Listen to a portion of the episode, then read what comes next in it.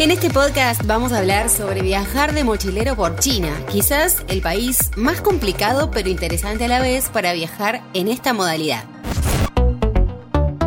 Rutas en la mochila. Diario de una vuelta al mundo a dedo. Hola, ¿cómo estás? Bienvenido a este diario de una vuelta al mundo a dedo. En esta oportunidad hablaremos de China, el país más poblado del mundo y uno de los países que más ofrece a la hora del turismo. ¿Cómo moverse por China sin hablar el idioma? ¿Existen hostales en este país?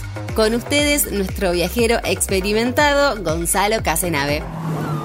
Cuando hablamos de China no nos imaginamos hacer turismo en este país. Primero por la barrera idiomática y después porque suena tan lejano que solo unos pocos afortunados pueden pasar una temporada recorriendo de mochilero este inédito destino.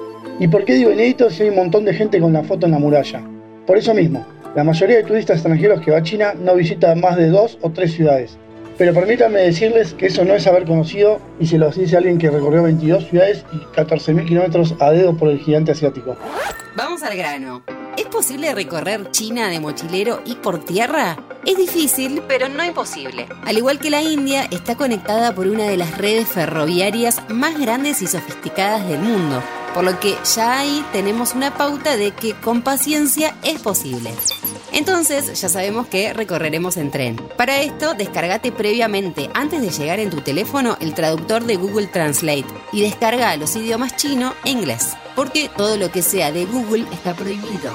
Un truco para poder usar Facebook y Google es descargar una VPN que te asigna una IP de Estados Unidos o Europa, que básicamente engaña las prohibiciones del país. Te recomiendo Turbo VPN. Ya con nuestro traductor y nuestro teléfono estamos preparados para ir a la estación central de trenes y pedir un boleto a la próxima ciudad. Por ejemplo, Xi'an, donde están los guerreros de terracota.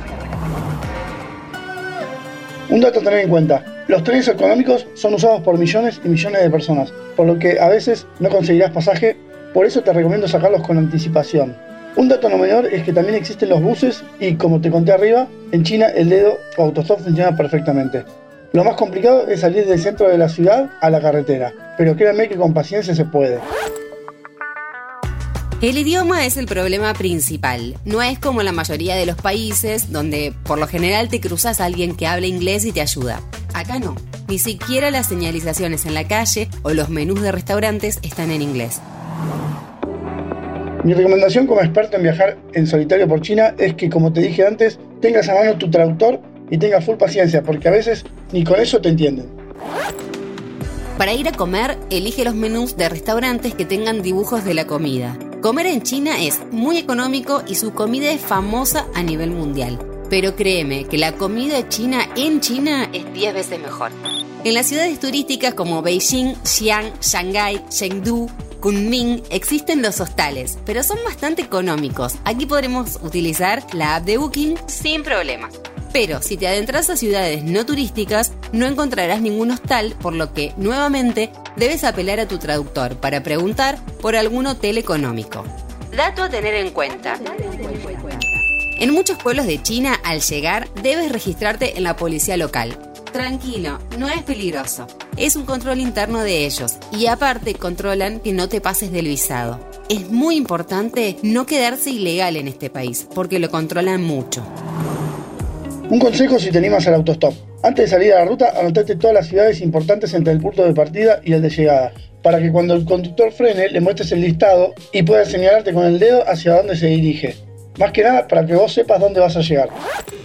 Para finalizar, los imperdibles de China son la Gran Muralla China, que se puede visitar desde Beijing y su costo es bastante bajo para ser una maravilla del mundo. Los guerreros de terracota en Xi'an. No dejes de ir a Chengdu, la ciudad y hábitat natural de los panda. Y unos pocos kilómetros al sur se encuentra Leyang, donde reposa el Buda más grande del mundo tallado en la piedra de la montaña.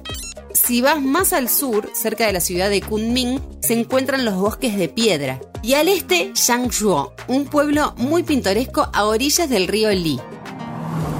Amigo oyente, te invito a que nos sigas en Spotify para más consejos para viajar de mochilero por el mundo. Mi nombre es Gonzalo Casenave y nos vemos en el próximo destino. Mantenete informado siguiendo nuestras redes sociales. Interés General Podcast en Instagram, Spotify, Twitter y YouTube.